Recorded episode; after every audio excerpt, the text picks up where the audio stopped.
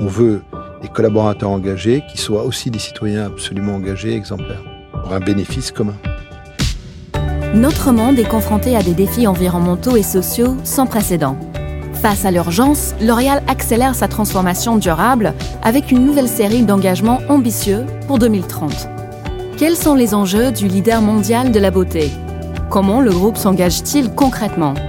Comment lier croissance et développement durable? Ces questions, nous sommes allés les poser à plusieurs dirigeants de L'Oréal.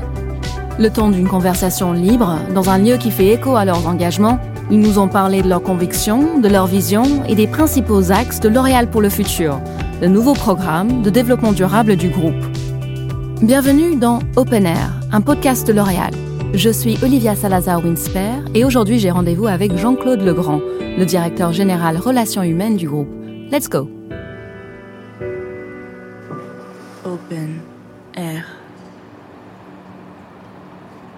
Jean-Claude Legrand a rejoint L'Oréal en 1996. Homme de conviction, iconoclaste, il s'est démarqué par sa capacité à sortir des sentiers battus et son don pour détecter, recruter et développer les talents. Engagé très tôt en faveur de la diversité, de la parité et de l'inclusion dans l'entreprise, il est notamment le créateur en 2006 de la Direction mondiale de la diversité, initiative couronnée de succès puisque L'Oréal est aujourd'hui reconnue comme la première entreprise du monde en matière d'égalité homme-femme. Pour ce pionnier d'une nouvelle vision des ressources humaines, le programme L'Oréal pour le futur incarne l'avenir du groupe en tant qu'entreprise citoyenne. Il est justement à mes côtés pour nous en parler. Bonjour Jean-Claude Legrand. Bonjour. Où est-ce qu'on est ici? On est dans un jardin qui est au cœur du siège de L'Oréal à Clichy, euh, de l'autre côté du périphérique. Pour nos auditeurs, est-ce que vous pourriez décrire un peu ce qui nous entoure? C'est un jardin euh, très coloré. euh, on est en automne, donc il y a toutes les couleurs de l'automne. Il y a une petite mare, il y a une très belle œuvre euh, d'art de Paul Bury qui a très longtemps été dans le parking de L'Oréal et que Jean-Paul Agon a fait remonter pour l'exposer à la lumière. Donc voilà, c'est une œuvre très originale. Il y en a beaucoup en France. Paul Bury, c'est un artiste suisse. Qu'est-ce que ce lieu représente pour vous? Ce lieu, bah, d'abord, il est au cœur de notre siège, donc c'est quelque chose que j'ai la chance de voir de mon bureau, parce que je suis du côté où on voit le jardin. Et puis plus personnellement, c'est un souvenir, parce qu'en 2009, avant que ça devienne un jardin, c'est là où on a fêté le centenaire de L'Oréal, donc il y avait une énorme tente, et Madame Bettencourt était venue assister au centenaire de L'Oréal. C'était très important pour elle. De quelle manière la nature peut permettre de créer du lien entre les employés, selon vous? Elle permet une conversation, elle permet un échange, elle permet un dialogue entre les employés. D'abord, pense qu'on ne marche pas et on ne parle pas la même chose quand on se balade dans un jardin que quand on est dans un couloir ou quand on est dans une salle de réunion, donc ça fait du bien aux gens. Et plus globalement, quelle est votre vision de l'environnement du travail? L'environnement du travail, c'est effectivement d'être ensemble. Donc c'est pour ça qu'on a été très attachés, qu'on est toujours dans cette crise du Covid, à recréer notre collectif, à être avec les gens. Donc on alterne du télétravail et du présentiel. Et pour nous, c'est très important d'être ensemble. Parce que pour L'Oréal, la création des produits, des marques, leur développement, ça requiert des connexions, des interactions, des confrontations. Donc c'est très important pour nous. En préparant cette rencontre, je vous ai demandé de choisir un texte qui vous inspire. Vous avez choisi un texte de Marcel Proust, mais on va peut-être euh, s'asseoir, on sera mieux? Et grand plaisir, allons nous asseoir.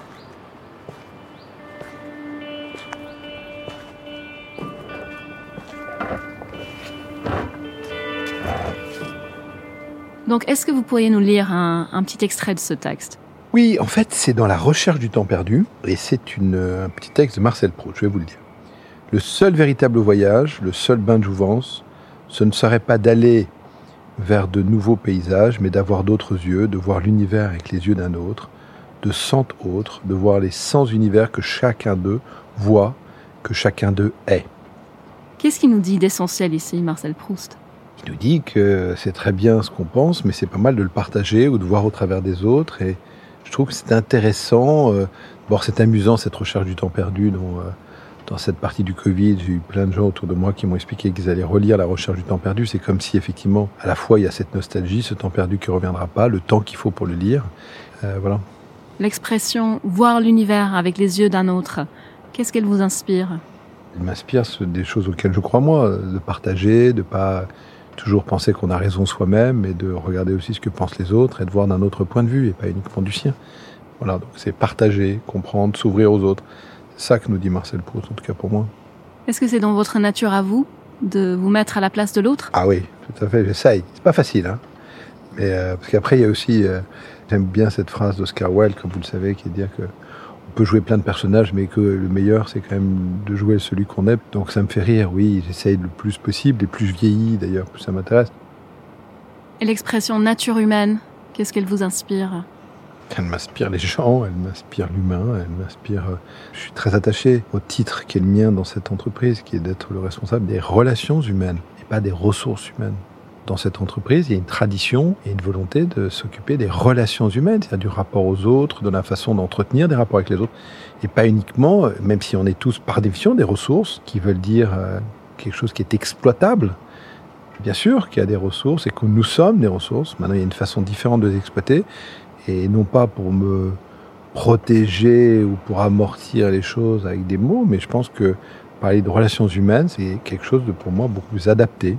En matière de développement durable et d'écologie, est-ce qu'il y a quelqu'un qui vous inspire aujourd'hui? Moi, ce qui m'inspire, c'est les gens qui travaillent euh, la protection euh, de l'environnement et de l'écosystème au travers des animaux. Par exemple, euh, je sais pas, des gens qui ont donné leur vie pour protéger les gorilles. Ça me semble des choses extraordinaires ou protéger des écosystèmes. Mais moi, je pense que là, c'est très concret, comme cette femme incroyable, Jeanne Goodall, qui a voué sa vie à protéger cet écosystème. Ça, ça me semble admirable. Pour moi, ça, c'est des héros de la nature. Votre prise de conscience personnelle à vous, elle remonte à quand? Ma prise de conscience, elle, elle remonte à des échanges euh, récents dans les dernières années avec mes enfants qui, en grandissant, se trouvent être dans leur génération euh, très intransigeants sur plein de choses. J'ai notamment un fils qui me mène une guerre sans fin sur la consommation d'eau euh, pendant que je me lave les mains, pendant que je me lave les dents, pendant que je prends ma douche, sur l'eau chaude, l'eau froide. Euh, Je pense qu'il a une conscience, lui, très aiguë. Voilà. Moi, je suis plutôt pour des trucs très concrets, dans lesquels on peut avoir un impact et dans lesquels on peut changer les choses. Vous avez rejoint L'Oréal en 96. Ouais. À cette époque, on parlait de développement durable dans l'entreprise? Non, très peu. C'était pas des sujets auxquels on parlait pas non plus d'ailleurs euh, d'éthique ou de diversité, qui sont des sujets majeurs aujourd'hui. Ces sujets qui sont surtout apparus dans les années 2000, mais euh, il y a des gens qui ont commencé à s'en intéresser assez tôt. C'est aussi toute cette idée d'essayer de prendre les sujets très en amont, puis ensuite de leur donner une grande ampleur. Dans quelle mesure diriez-vous qu'il s'agit d'un élément déterminant pour les nouveaux collaborateurs qui intègrent le groupe? Moi, je pense que c'est un élément déterminant parce que c'est le minimum. C'est-à-dire qu'aujourd'hui, euh, des gens qui regardent une entreprise ou se demandent s'ils vont s'engager pour cette entreprise, ils attendent le minimum, c'est d'avoir euh, une politique de développement durable ambitieuse, euh, d'avoir euh, une politique d'éthique ambitieuse, d'avoir une politique d'inclusion et diversité ambitieuse.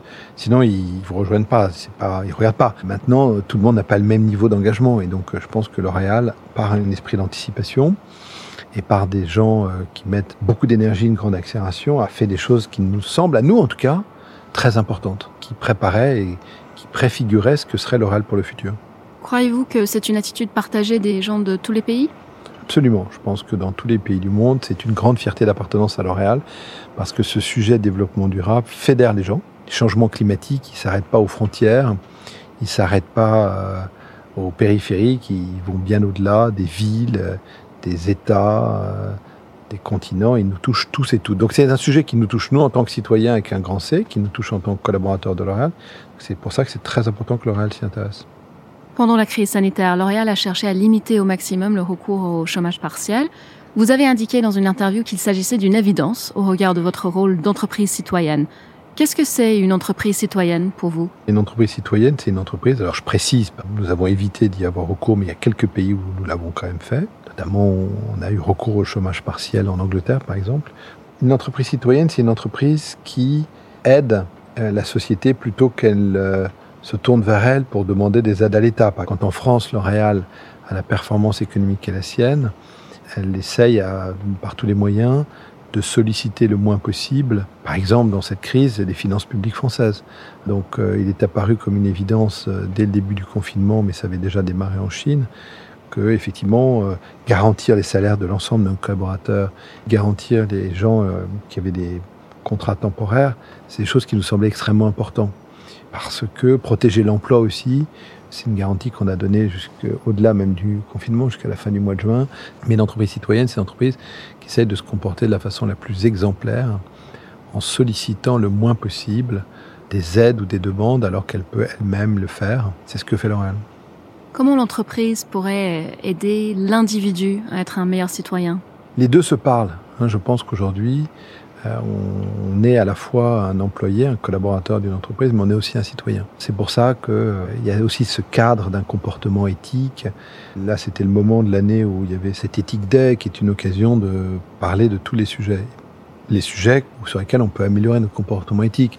Donc, un collaborateur et un citoyen, aujourd'hui, c'est très proche. C'est-à-dire qu'une entreprise qui ne dirait pas à ses collaborateurs, soyez des citoyens engagés et des citoyens qui, chez nous, seraient des collaborateurs qui n'auraient pas de conscience de quelque chose de plus large que juste L'Oréal, ce serait un problème. C'est pas comme ça qu'on voit le monde. Donc c'est pour ça que très vite, par exemple, on a fait ce qu'on appelle ces Citizen Day. D'ailleurs, on les a pas traduits, mais cette journée citoyenne qui a la capacité de donner journée aux collaborateurs. Et c'est partout dans le monde pour aller justement au contact de la société.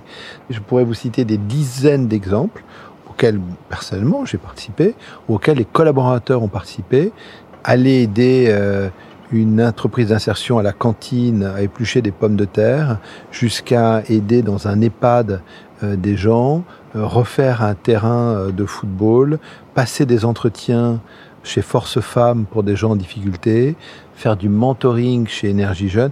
Ce sont des centaines d'associations. Repeindre les locaux des SOS Racisme, c'est un grand élément de fierté. Cette année, on a fait un e-Citizen Day, parce qu'on l'a fait de façon virtuelle. Les gens n'ont pas pu physiquement, mais ce sont des milliers de collaborateurs qui donnent une journée de leur temps. L'entreprise leur donne cette journée pour le faire. Donc pour nous, les deux se parlent. Et chez L'Oréal, les deux se sont toujours parlé. On veut des collaborateurs engagés qui soient aussi des citoyens absolument engagés, exemplaires, pour un bénéfice commun. Parlons du programme L'Oréal pour le futur maintenant. Pour atteindre les objectifs que vous vous êtes fixés, vous aurez besoin que l'ensemble des collaborateurs du groupe y adhèrent. Par quels moyens les avez-vous sensibilisés à ces enjeux jusqu'à maintenant? Moi, je pense que le plus important des moyens, il est en train d'être mis en place, c'est par des éléments de formation. C'est-à-dire qu'on ne peut pas décréter et demander aux gens de changer sans les aider à changer.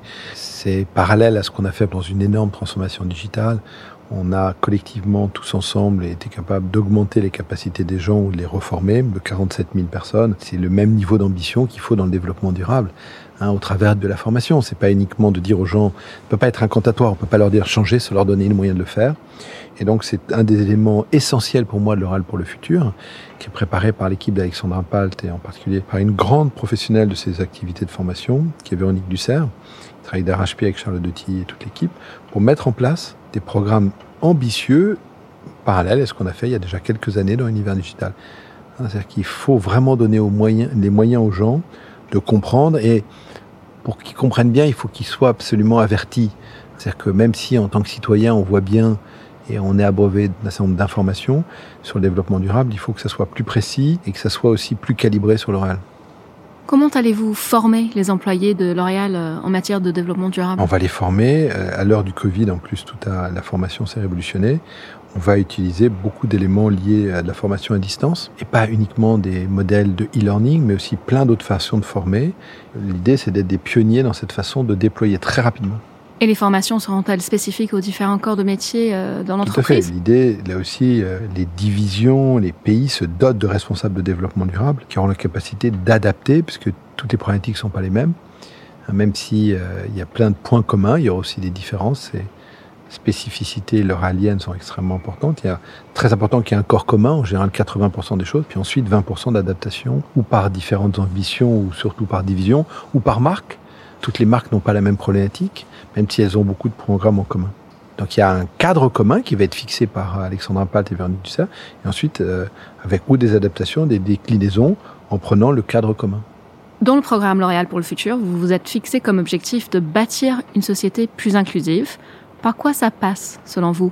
Une société plus inclusive, c'est un, un, élément extrêmement important parce que c'est un point commun qui a entre toute notre politique de diversité et d'inclusion qui est menée entre guillemets par les ressources humaines et en commun avec l'équipe développement durable. Cette idée d'inclusivité, elle est le monopole de personne, elle doit être un bien commun. Être plus inclusive, c'est permettre ou à des gens, je sais pas, éloignés de l'emploi ou à des gens euh, qui n'avaient pas accès à un certain nombre de choses de pouvoir faire partie de notre aventure, qu'elle soit dans notre entreprise ou dans un écosystème plus large. Et l'inclusion euh, s'inscrit dans la continuité de ce que vous avez déjà fait, je crois. Alors, l'inclusion, elle s'arrête jamais. C'est-à-dire que l'inclusion, on a fait des choses pas mal, par exemple, sur notre public d'inclusion à destination des gens en situation de handicap, mais on peut aller beaucoup plus loin. C'est un combat permanent qui est loin d'être gagné, qui passe par beaucoup de pédagogie, beaucoup d'explications pour créer une suffisamment grande confiance. Ça ne se décrète pas, la confiance non plus, ça se construit. Et l'inclusion, elle est liée aussi à la confiance.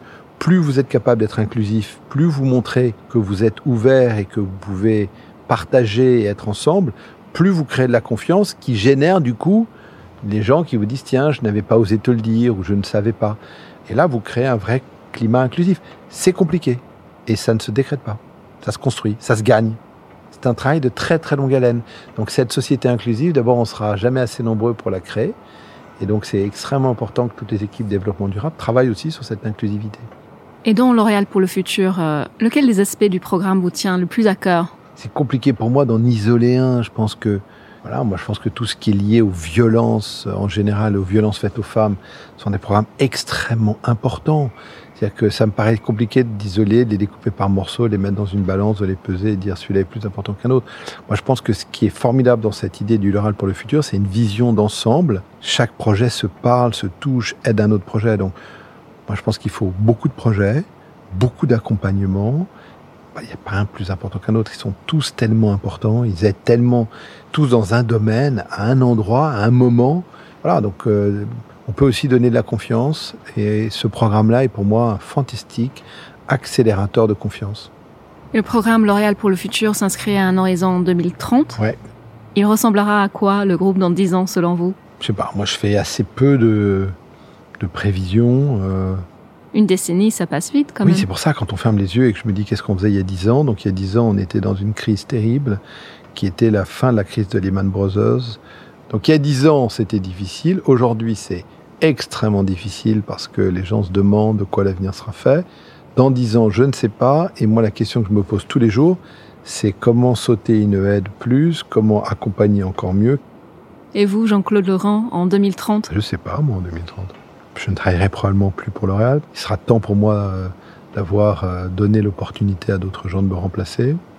Eux-mêmes aller plus loin, hein, je pense que c'est ça qui est intéressant, c'est toujours, c'est la beauté de l'aventure L'Oréal. C'est de toujours pousser pour que des gens derrière nous fassent mieux et pas en espérant qu'ils fassent moins bien ou qu'ils se cassent la figure. C'est ça qui est extraordinaire dans cette aventure humaine hors du commun, c'est de toujours souhaiter, imaginer, faire le maximum. Donc moi, dans dix ans, euh, j'espère que plein de gens que j'aurai avec les équipes de recrutement, avec les équipes de learning, avec les équipes RH, aidés, accompagnés, seront devenus des dirigeants fantastiques, euh, auront pris des responsabilités nouvelles, se seront développés, seront devenus plus forts et plus à même d'amener l'aventure L'Oréal beaucoup plus loin au milieu euh, du 21e siècle.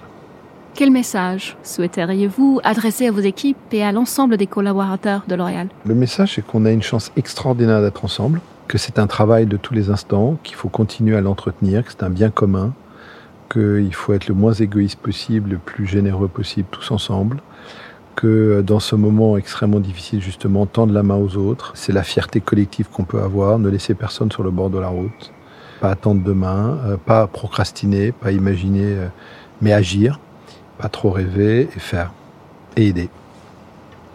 Quel conseil donneriez-vous aux collaborateurs au cœur d'un métier RH qui souhaitent intégrer la question du développement durable et participer à cette transformation durable? Qu'il est temps de le faire, que c'est une très bonne chose, qu'ils sont, ils ont un rôle essentiel à jouer, pas uniquement en mettant en place des équipes de développement durable, mais en participant à ce changement, en l'accompagnant, en montrant leur engagement sans faille aux côtés de l'équipe développement durable. Jean-Claude Legrand, merci beaucoup. Ça a été un vrai plaisir de découvrir le siège de L'Oréal avec vous et ce grand jardin auquel on ne s'attendait pas. J'espère que vous arriverez à atteindre ces objectifs ambitieux que vous êtes fixés et à une prochaine fois. Mais merci, merci, merci beaucoup. Vous venez d'écouter Open Air, un podcast de L'Oréal. Retrouvez cet entretien et tous les autres sur le site l'oréal.com. Merci pour votre écoute. À bientôt.